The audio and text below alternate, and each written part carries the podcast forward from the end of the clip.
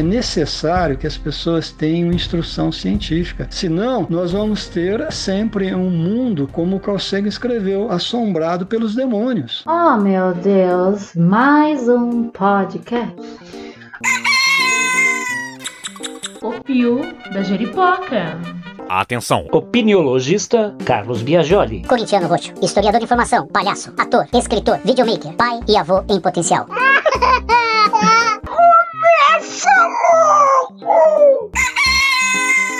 Pio da Jeripoca.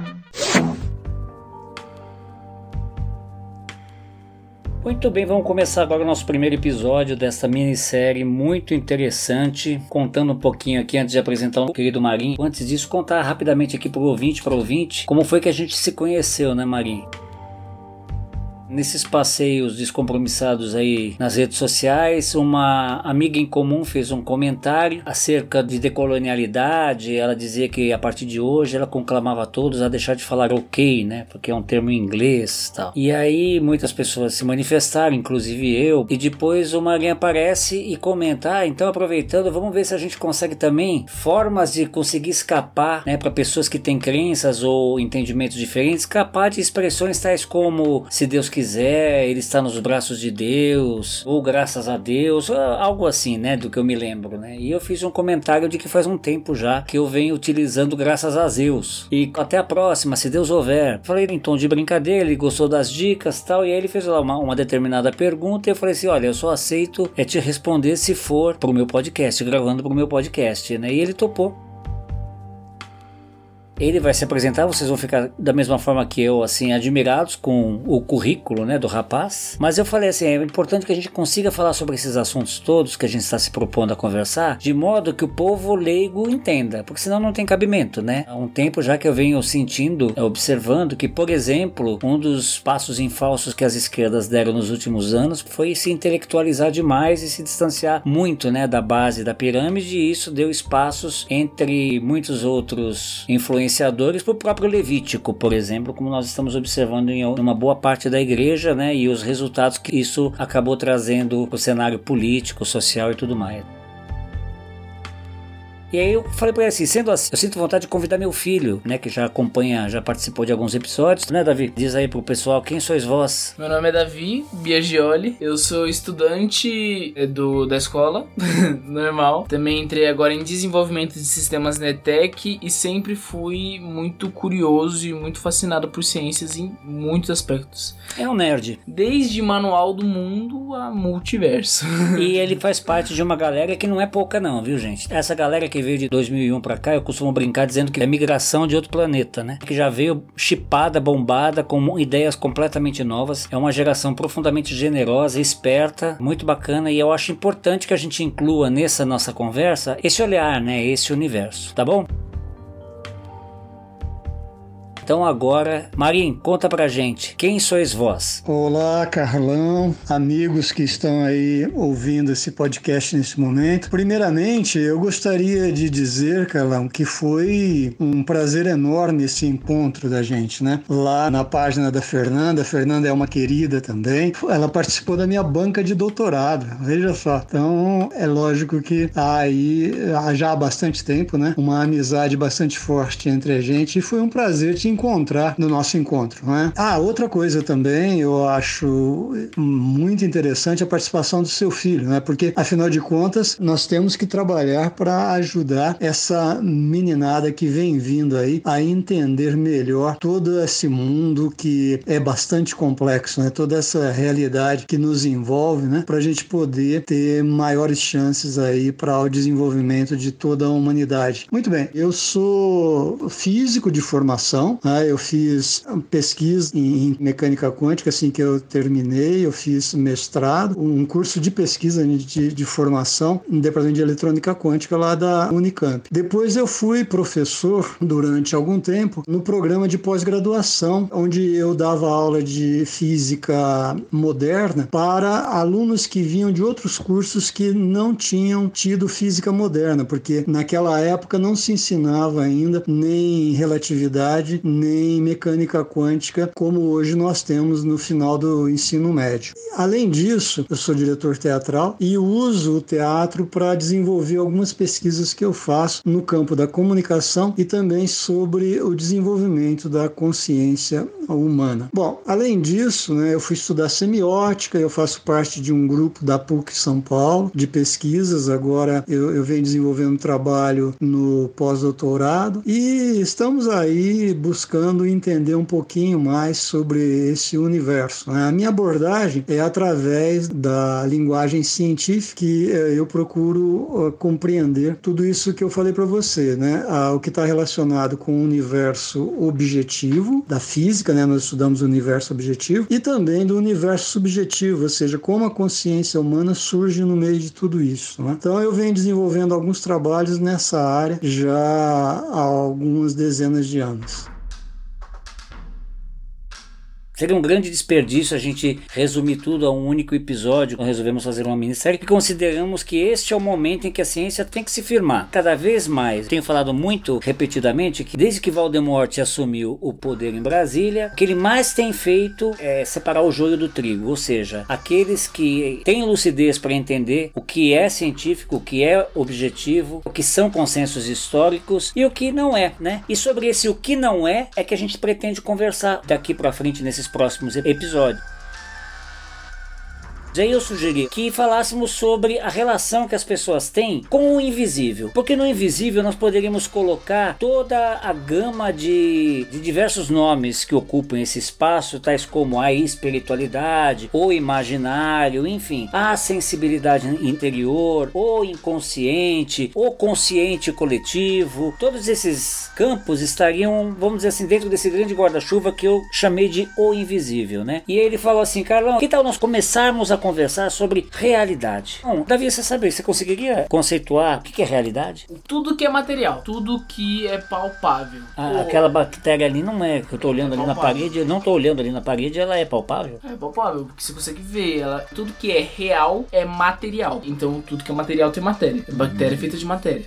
E você, Maguinho? É, bem, definir o que é realidade é alguma coisa que não é tão simples. Né? É, pode parecer que ah, a realidade é isso que eu tô vendo, é isso que eu tenho acesso. Mas, por exemplo, nós temos a realidade que nos chega através do universo objetivo, que é aquele universo que está eh, fora da nossa mente, e nós temos também uma realidade que é a existência dos nossos próprios pensamentos, que eu chamo de realidade subjetiva. Então, existe uma realidade lá fora e existe uma realidade que é aquela que nós construímos internamente. Existe um universo lá lá fora, formado por partículas, átomos, prótons e nêutrons, né? Mas como se definiria o universo lá fora? Nós temos o modelo Standard, que é um modelo para explicar o universo objetivo que tem funcionado muito bem até agora. Bacana. Agora explica.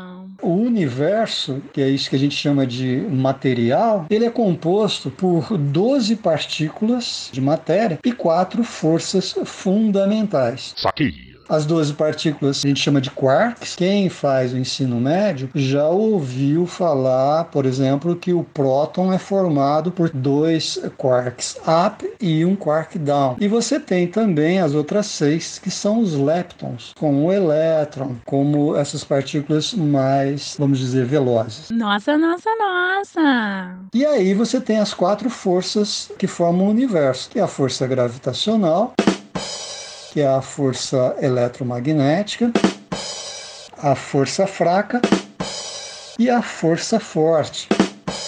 Essas duas últimas atuam mais no nível atômico, né? e a eletromagnética e a força gravitacional mais no universo macroscópico. Muito bem. Então, se você quisesse fazer um universo, formar um universo, a receita é essa: são 12 partículas fundamentais mais quatro forças. Então, não existe mais nada no universo além disso. Essa é a receita do bolo do universo. Agora, o universo evoluiu né, a partir de um momento, é conhecido popularmente como Big Bang. É, houve essa evolução e o universo foi se expandindo. Conforme ele foi se expandindo, né, foram aparecendo os prótons, os nêutrons. E aí a combinação de próton e elétrons, por exemplo, nos dá a formação, e nêutrons né, no núcleo, é, nos dá a formação dos elementos químicos. Então vai surgir na evolução do universo toda a tabela periódica. A princípio, nós temos os elementos mais uh, leves, como o hidrogênio, o hélio, né? e depois os elementos mais pesados vão ser formados aí quando começam a surgir as estrelas e galáxias. Né? Depois, uh, com a morte das estrelas, as estrelas têm uma vida, como todos nós temos. Né? A estrela vive, a estrela nasce, vive e morre. Então, quando a estrela morre, geralmente, quando é uma estrela muito grande, uma grande explosão, essa explosão lança elementos químicos para todo o universo e esses elementos, ao se aglutinarem, produzem os planetas. E nesses planetas, eventualmente, se eles estiverem numa zona favorável à existência de vida, pode um dia vir a ter a presença de vida. Né? O que importa aqui é que a gente tenha um entendimento do que, que está lá fora. Agora, nós sabemos que a vida existe no planeta Terra há 4,5 bilhões de anos e essa vida, no seu desenvolvimento, na sua adaptação ao ambiente, ela vai desenvolver um sistema nervoso. E esse ser vivo, para interagir com esse ambiente, ele vai utilizar as informações que chegam a esse sistema nervoso. Então, tudo aquilo que nós sabemos sobre o universo que está lá fora depende dessa interação do sistema nervoso que existe, né? depois de milhões de anos de evolução, nós vemos aí que é, nós vamos ter os animais com a sua coluna vertebral, na ponta dessa coluna vertebral nós vamos ter uma proeminência onde vai se formar um cérebro. Né? Aí nós temos toda a evolução né? que vai levar até o surgimento do ser humano. E aí esse cérebro, né, que é o, o responsável pelo processamento de toda a informação é, neuronal que nós recebemos, é que vai construir essa percepção daquilo que está lá fora, que é o que a gente chama de realidade. Amei. Gente. O que nós chamamos de realidade é uma construção, é uma representação que o sistema nervoso vai fazer utilizando as informações que lhe chegam através dos canais que a gente chama de sentidos, né? O sentido da visão, da audição, né? do tato, né? E, e são cinco sentidos. Gente, fiquem bege. Eu vou utilizar aqui o exemplo da luz. Por exemplo, nós vemos cores, verde, vermelho, azul, mas as cores não existem no universo lá fora, na realidade objetiva. O que existe lá fora são partículas vibrando numa determinada frequência. Então, o que nós chamamos chamamos de verde é uma determinada frequência, pouco maior do que aquilo que a gente chama de vermelho. Né? Então são frequências, né? Nós temos partículas vibrando né, com determinados comprimentos de onda. Né? O nosso sistema nervoso, que tem uh, o olho como a antena que capta esse sinal luminoso, né, esses fótons, ele se adaptou para identificar cores que vão do vermelho até o violeta. Né? E isso daí, na verdade, são frequências de algo que está vibrando lá fora. Então, as cores, elas só existem na nossa cabeça, na, na nossa mente. Né? Elas não existem lá fora. Né? O nosso cérebro é que interpreta isso como uma realidade, mas lá fora o que nós temos são apenas os fótons vibrando em determinadas frequências. Uau! Muito bacana. Foi bem legal a linha de raciocínio que você fez, desde do que a pessoa acreditar, é, no meu caso o Big Bang, até algo mais pessoal, que foi o que mais me intrigou, que tudo é parte de uma interpretação nossa. Então, o cachorro não interpreta o mundo da mesma forma que a gente interpreta. O cachorro interpreta? O que o cachorro vê, a gente não vê. E muitas das coisas, tipo, como ele falou, a cor é humano que, vamos vamos dizer, identificou, acho que não criou, mas que identificou e nomeou isso. Assim como o som, porque uma árvore caindo numa floresta onde não tenha nenhum o sistema auditivo não faz som nenhum. Isso é só uma queda, faz vibra. E aquela vibração também com onda chega até o nosso ouvido e forma o som dentro do nosso cérebro, através das sinapses e tudo mais. Eu acho que isso é uma linha bem bacana que a gente chega num ponto em que a realidade ela é uma interpretação de quem tá vendo, de que ser tá vendo a realidade. E aí que entra a minha questão, Ronaldo. O conceito de realidade que você apresentou é maravilhoso. A gente consegue ver, teve uma ótima amostra, porque com certeza você tem um aprofundamento bem maior, né, dentro da tua pesquisa, mas nós estamos aqui com o propósito de conversar com leigos, né? E foi muito bacana. Aí eu pergunto, a realidade de cada um, como que a gente vê essa questão? Por exemplo, um fato real, a água molha, mas como molha para cada um, aí é que entra num outro nível de realidade. Já trazendo um pouco da questão de fé, de credo, né, que nós vamos falar mais adiante. Quando eu estava cursando é, História na Fundação Santo André, tive a oportunidade de, de estudar com a professora Terezinha Ferrara, materialista histórica ferrenha, né? Eu quis para provocá-la, eu perguntei... Terezinha, me diz uma coisa, Deus existe? Eu quis dizer, Deus é real, porque a aula era sobre realidade, uma aula de sociologia. Ela me olhou, riu, todo mundo riu, porque percebeu que era uma provocação da minha parte. Ela falou assim, olha, eu tô pouco me lascando, logicamente que não foi lascando o que ela falou, né? Foi mais, tô pouco me lascando se Deus existe ou deixa de existir. Isso para mim não tem a menor importância. Porém, o fato de bilhões de pessoas, seres humanos, constituídos da mesma matéria e com a mesma constituição orgânica, capacidade cognitiva, acreditarem na existência dessa divindade e a partir disso pautarem as suas escolhas, me obriga a responder que sim, Deus é uma realidade. Queria saber o que você pensa sobre isso.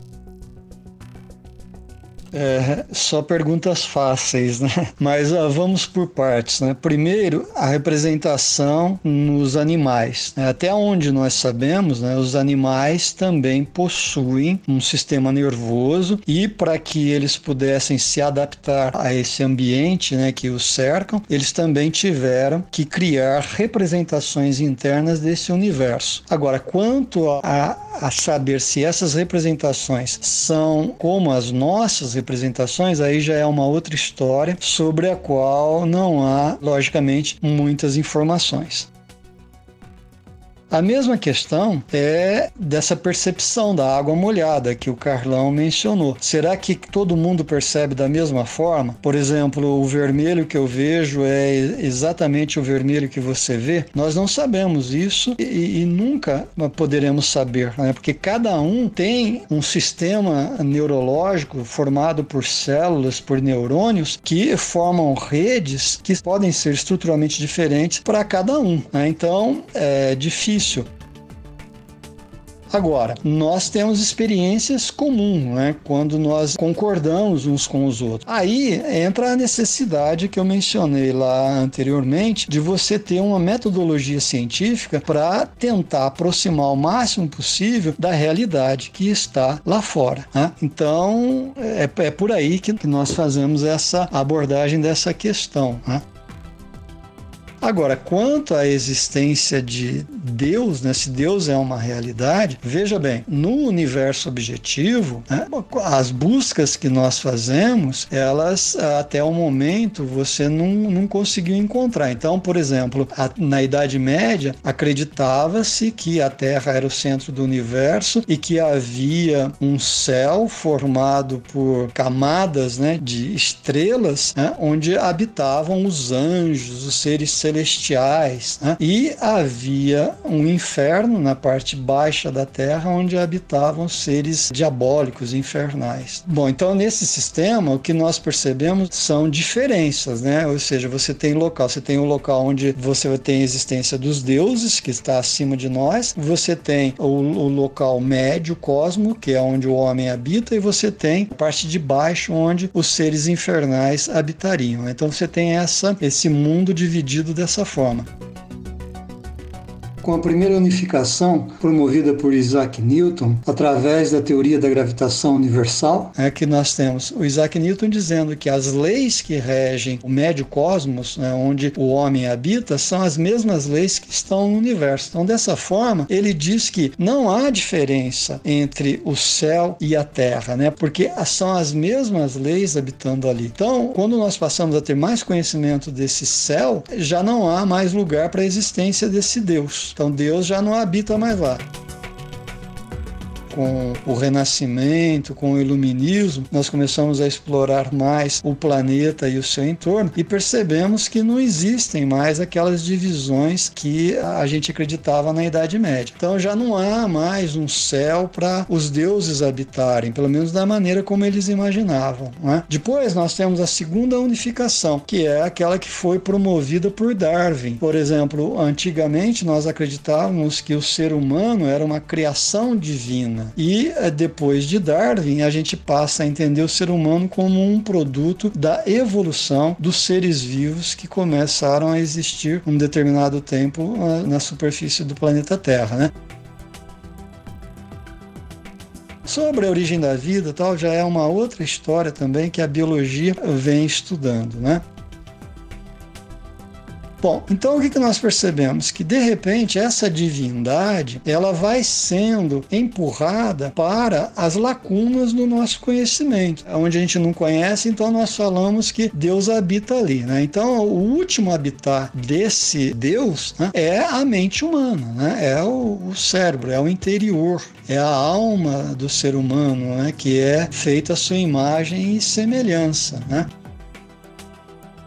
Então aí nós adentramos aquele universo que eu chamei de universo subjetivo, que é o universo das representações. O que, que nós percebemos? Essa imagem desse Deus, na verdade, é uma representação que existe dentro da subjetividade dos seres humanos. Ele existe de verdade? Dentro dessa subjetividade, ele existe. Porque pessoas agem, pessoas atuam no mundo acreditando nessa subjetividade. Agora, ele é real do ponto de vista em que nós podemos podemos encontrá-lo fora no, no, no, universo objetivo, até o momento não há evidências dessa existência. Então, essa questão que você falou sobre acima, abaixo, o ser humano tem a necessidade para entender as coisas, colocar geograficamente na mente dele. Então, ah, acima de mim tem uma coisa, abaixo tem outra, e isso é crença. Meu pai fala muito sobre sistema de crença. Tem outras religiões que não acreditam no inferno, acreditam como uma outra forma de se redimir. O sentido de pecado muda de religião para religião. Então eu acho que a questão mesmo de quando a, a, ciência foi começando a descobrir que ah não, o sol ele é um astro que a gente tá rodando em, em torno dele, as pessoas foram acabando deixando de considerar aquilo um deus ou uma divindade e começando a colocar a crença em outra coisa, pela necessidade do ser humano de acreditar em algo e assim geograficamente colocar ele em algum lugar. Que é ruim tá abaixo da gente, o que é bom estar tá acima da gente, para conseguir enxergar isso de uma forma mais clara.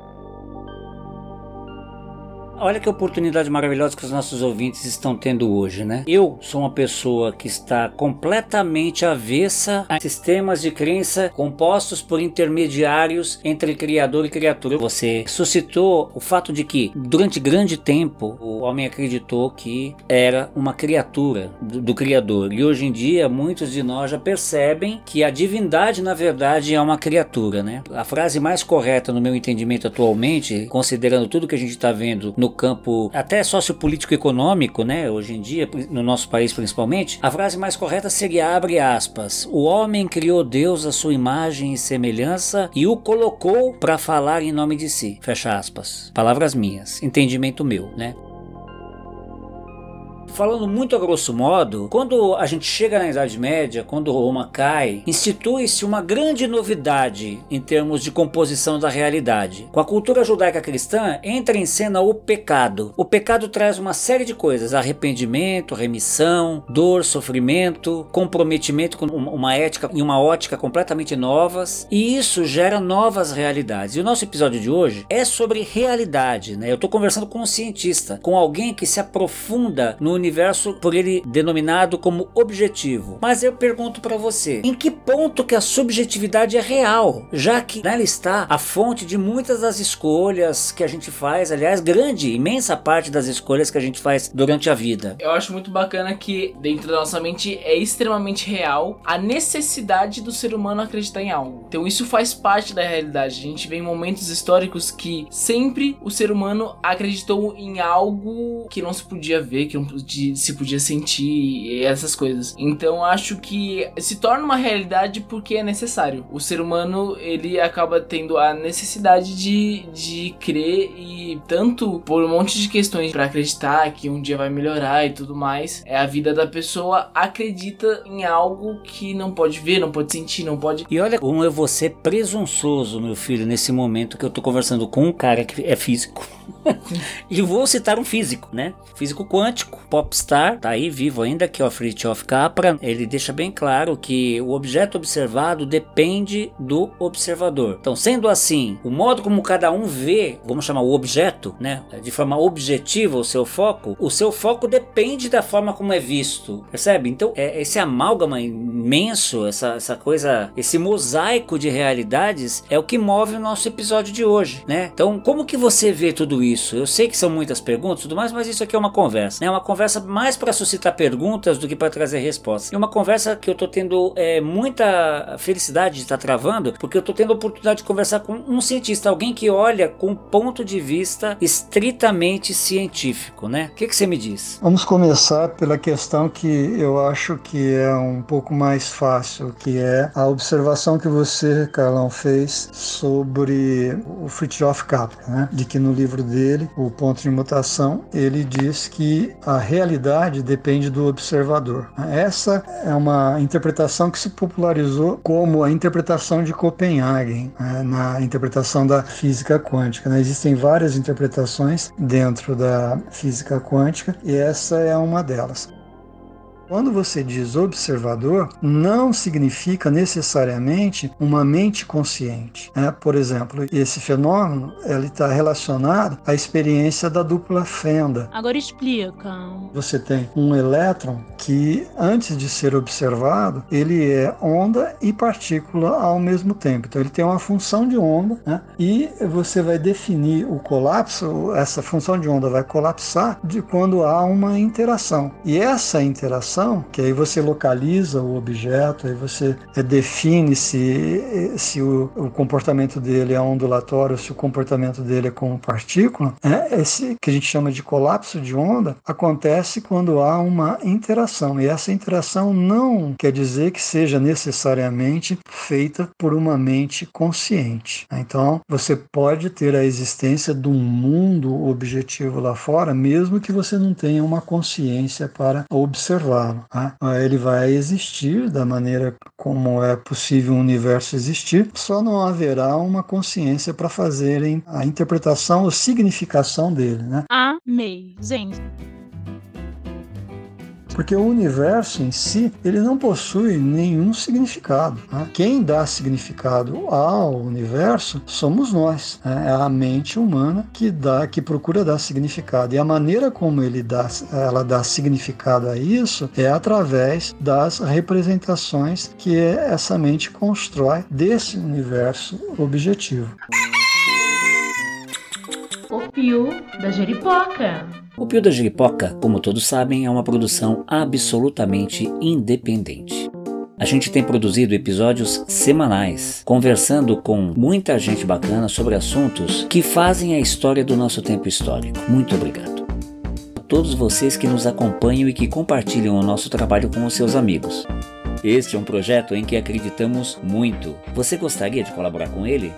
Basta que entre em contato com a gente pelo e-mail que está aqui na descrição deste episódio, tá bom? Então bora continuar que a prosa tá muito boa. Então, quando você pergunta qual é a realidade da subjetividade, a realidade é essa. A subjetividade é um processo criado por uma mente para poder significar o universo. E essa subjetividade, ela é real? Bom, ela existe dentro dessa mente. Né? Agora, o que nós devemos tomar cuidado é que nem tudo que existe dentro deste universo subjetivo é uma representação da realidade objetiva, daquilo que está lá fora. Porque nos processos de construção de significado, entram também outros processos que são a representação sobre a representação. Então, como eu disse lá no início, o ser humano, para se relacionar, para interagir com o, o ambiente, ele precisou antecipar, então ele precisou ser criativo, ele precisou imaginar. Né? Então, há essa questão da possibilidade de você ter uma representação que existe apenas no campo subjetivo e não encontra uma correlação com o universo objetivo. É aí então que você tem o um universo imaginário. Então, por exemplo, você tem os mitos, a existência nesse campo imaginário de coisas que não existem lá fora. Ah, então, por exemplo, o meu avô morreu acreditando na existência do Saci, Saci Pererê. Para ele era uma entidade real, mas nós sabemos que esse, é, essa entidade não existe, né? O Saci, então, de onde que vem isso? Né? Vem da sustentação desse imaginário.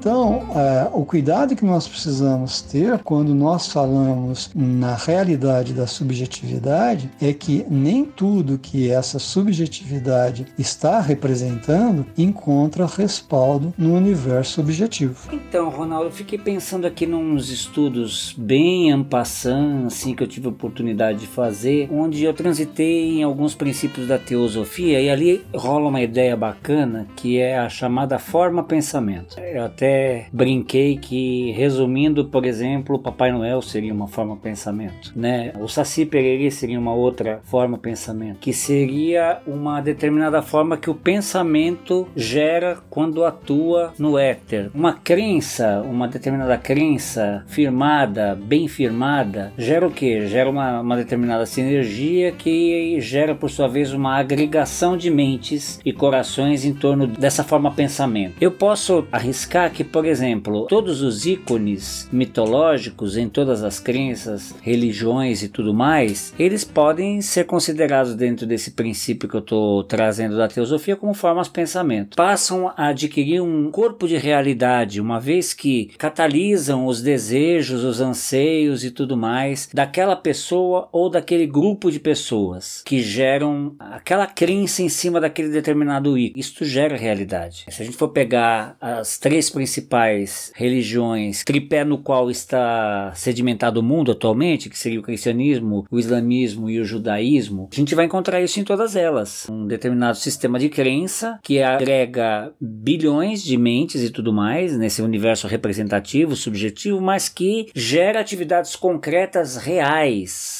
e objetivas nas vidas das pessoas que seguem essas linhas de, de crença. As que não seguem também são afetadas. Exatamente. Como você falou no nosso, na nossa conversa no post da Fernanda. Como assim, graças a Deus, eu sou ateu? Como assim Deus te acompanhe? Por que não qualquer outra divindade, né? Ou qualquer outro sistema de crença? O próprio ateísmo também, por sua vez, é um sistema de crença que requer fé e gera realidades. Inclusive, apresenta quadros e cenários também de fanatismo. Como qualquer sistema de crença em ícones mitológicos, religiosos e por aí vai, né? Então esse é um assunto muito bacana que esse episódio está tratando a realidade, porque a realidade ela é do ponto de vista da ciência algo objetivo, mas também por outro lado, a minha pergunta que eu te deixo agora seria a lembrança de que o que hoje nós consideramos realidade, a questão de um ou dois milênios atrás não era nem sequer cogitado. E hoje em dia, quando se fala em inteligência artificial, eu te confesso, estou com 56 16 anos. Tem coisas que eu não consigo nem sequer supor, imaginar que possa ser possível. Quando eu olho para a galera da idade do meu filho e até mais novo, eles entendem com uma facilidade absurda aquilo como algo real, algo concreto. Você entende como nós estamos num campo meio atualmente, né? É, vamos dizer assim, a humanidade se encontra num campo meio transitório. Um músico chamado Freud, ele fala É um assim, rapper. um rapper, ele fala: "O futuro é uma mulher velha". Então, sempre na sua época, as pessoas não entendiam fax. Não entrava na cabeça o que era fax. Davi, até hoje eu fico impressionado com o fax. Eu ainda tô no fax. Imagina que já veio o Bluetooth, já veio isso, já veio aquilo, já veio aquele outro. Imagina onde que eu tô. Um motor a vapor não faz sentido.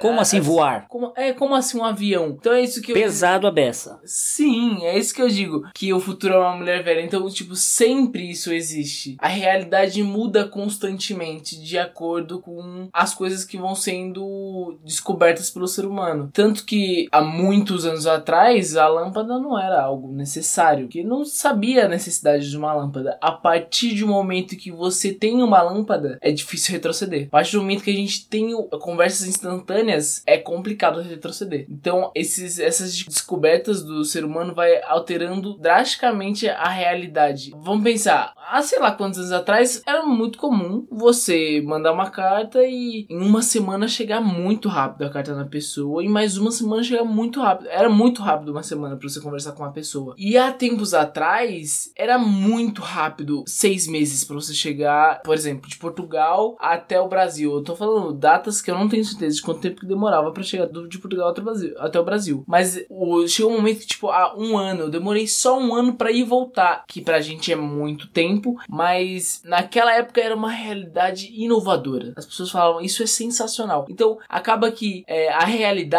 ela tem muitos contextos. A realidade pode ser, muda muito rápido, porque é, os contextos mudam. Tanto de você, de cabeça pra cabeça, de corpo pra corpo, de pele pra pele, de visão pra visão, de vivência pra vivência, as coisas mudam a realidade já. É, se uma pessoa nasce em algum contexto mais urbano ou rural, as coisas já mudam, a relação com a terra muda. Uma pessoa que nasce no cristianismo vai ter uma visão sobre a água e a pessoa que nasce na Umbanda vai ter outra visão sobre a água. Mas, no entanto, a água é a mesma. A é é isso que eu acho que o Ronaldo vai dizer. A água é a mesma, a composição dela é a mesma, sei lá, o ciclo dela é o mesmo. Isso seria então um cenário objetivo. No entanto, a realidade ela se compõe daquilo que o homem culturalmente constrói com ela e em torno dela. Né? É aí que eu queria chegar. E aí que eu engato para uma pergunta: como é que fica diante desse quadro que eu e o Davi tentamos aqui expor para ti essa questão de que tá no invisível, ainda no amanhã, No, no que o homem ainda não decifrou, por exemplo, a mente, de como a- Isso, tá no, tá, tá, tá no indecifrado ainda, né? Considerando que tudo vem a ser decifrado, como é possível entender a realidade como algo concreto e finito? Boas observações,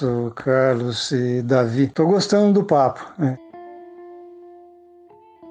Bom, Carlos, quando você faz referência às crenças das civilizações mais antigas, eu penso em textos escritos há muitos anos atrás que influenciaram o pensamento medieval e alguns permanecem até hoje. Né? Mas veja bem, são textos que foram escritos numa época em que as pessoas morriam de dor de barriga. Não era uma era científica, né? de forma que a única a possibilidade que sobrava para aquelas pessoas era o, o desenvolvimento do pensamento da, da subjetividade mesmo. Então a interpretação que eles tinham do universo era estritamente subjetiva e não científica. Então eu me pergunto, por que que nós devemos nos ater, nos agarrar a textos que foram escritos nessa época, 3 mil, 5 mil anos atrás, sendo que hoje em dia nós temos uma ciência extremamente desenvolvida que uh, é capaz de trabalhar com níveis de energia que vão dar desde as ondas gravitacionais até aquelas que são produzidas dentro do grande colisor lá no LHC na Suíça, né, que é onde você chega a, a níveis de energia que existiam próximos do início do universo. Então nós conseguimos com a física entender todo esse espectro energético que vai de uma ponta a outra. Então eu, eu me pergunto para que que a gente vai recorrer a textos onde as pessoas não tinham nem o pensamento científico na época. Bom, essa é uma questão. A outra questão é quando você menciona a energia, né? Então as pessoas falam muito em tipos de energia, ou oh, eu vou mandar energia positiva, energia. Mas o que é energia? Né? A própria física tem uma dificuldade em definir energia, porque a energia ela surge na relação entre forças. No início do nosso papo eu falei, as forças que atuam no universo são as interações produzidas pela gravidade, pela força eletromagnética, pela força fraca e força forte, que atuam no núcleo atômico. Portanto, fora disso, não há outro tipo de, de ação dentro do universo. Mas as pessoas imaginam forças que são capazes de emitir, de emanar, como se elas fossem antenas produtoras de forças. É muito complicado e quando você tenta entender isso dentro desse espectro que a gente tem, que a gente que é experimental, por exemplo, não há evidência nenhuma disso que as pessoas falam. Isso é, é pura crença. E quando vocês falam sobre evolução tecnológica, né, as pessoas não conseguem acompanhar essa evolução da tecnologia. Então, por exemplo, você falou em, em inteligência artificial, nós já estamos produzindo computadores quânticos. Então, tudo isso está avançando e é muito difícil para as pessoas acompanharem toda essa evolução, o que provoca em uma boa parcela da sociedade o medo, né? porque é o medo daquilo que eles não entendem. Por isso é muito importante o que, que nós ajudemos o crescimento da instrução científica. As pessoas precisam de educação científica, porque as pessoas que não têm educação científica, elas vivem nesse ambiente de subjetividades, de crenças em coisas que não existem, se agarram a textos que, que foram escritos lá no, no, antes da era científica e você vê a maioria maioria das pessoas agindo dessa forma. Por quê? Porque é a forma mais fácil, que está muito perto dela, que nós estamos falhando na educação científica das pessoas. Então é muito importante que a gente volte atenção para essa questão. As pessoas, para poderem acompanhar esse novo mundo que desponta com a inteligência artificial, com os computadores quânticos, é necessário que as pessoas tenham instrução científica. É preciso que nós investamos nesse desenvolvimento. Senão, nós vamos ter sempre um mundo, como Carl Sagan escreveu, assombrado pelos demônios. Por quê? Porque as pessoas não conseguem entender. Elas se agarram àquilo que é mais confortável para elas, as crenças que cabem na cabeça delas, que elas não conseguem avançar. O próprio Sagan dizia que o perigo né, está que nós vivemos em um mundo cercado por tecnologias onde as pessoas não sabem nem a ciência básica. Então, isso é um grande risco risco que nós corremos. Né? O prêmio Nobel de 2000 para medicina foi para quem descobriu o funcionamento da memória de longo prazo. Né? Então, nós já temos muito conhecimento sobre isso. Né? As neurociências avançaram bastante e há muito que se falar sobre a mente. Né? A nossa compreensão já avançou bastante. Né? Existem alguns detalhes aí que estão sendo verificados, mas a gente conhece bastante a respeito do funcionamento do cérebro e da mente. Bom, como fica a questão daquilo que está no invisível, né? É, então, a gente precisa, a gente vai precisar definir né, o que, que é invisível. Não é porque é invisível que não é real, né? Tá aí o coronavírus para comprovar isso, né? É algo bem real, palpável, né? e a gente não consegue enxergar, né? Então a gente precisa ver como é que nós vamos abordar, né? Como é que vai ficar definida essa questão que o, o Carlão chamou de invisível invisível. Essa questão do invisível, acho que de um podcast só dele, ou a série inteira, eu acho que tem a ver com o invisível. Sem dúvida nenhuma. Também tem coisas que são invisíveis a olho nu, que você vê, você não enxerga os poros, você não enxerga o coronavírus, mas com um microscópio você enxerga. Você tem uma forma de enxergar. Ou um telescópio você enxerga um planeta que é. não está visível, né? Ou um astro, né? Acho que o que a gente coloca em invisível é aquilo que muitos dos evangélicos falam que que você não vê, você sente. É mais nesse sentido de crença, de você algo que simplesmente você nunca vai conseguir ver. Isso aí, Davi. E, aliás, crença é o nosso segundo episódio, então você já está convidado para a gente aprofundar o papo dos sistemas de crenças que regem o indivíduo e as culturas no decorrer do, do que a gente entende como tempo. Quando eu converso com Deus, em que medida que este Deus é, uma, é um sujeito fora de mim? Ou é, a, é uma conversa comigo mesmo, com uma parte de mim que eu desconheço, ou com aquilo que me constitui enquanto ser e me individualiza, e tudo isso está num campo do invisível. Somos da mesma matéria que os sonhos são feitos, e a nossa curta existência é circundada pelo sono. William Shakespeare, na peça A Tempestade. Ronaldo Marim, muito obrigado por ter aceito o convite para esse papo. Espero que vocês tenham gostado. Muito bom. Obrigado, Davi, né, por estar mais uma vez aqui com o pai, discutindo isso, orgulho da minha vida. A gente se encontra aqui no próximo episódio, tá bom? Até a próxima. Então, abrindo o leque de crenças e de realidades através das crenças, como eu sempre digo, você vai falar comigo? Assim, Saravá, Axé Shalom, Salam Aleikum, Namastê, Shanti, Evoé, Allah Akbar, Aueté, Rausch Rausch, Optia, saudações corintianas, ouvi amém, hashtag fui. Hashtag Fogorogonó.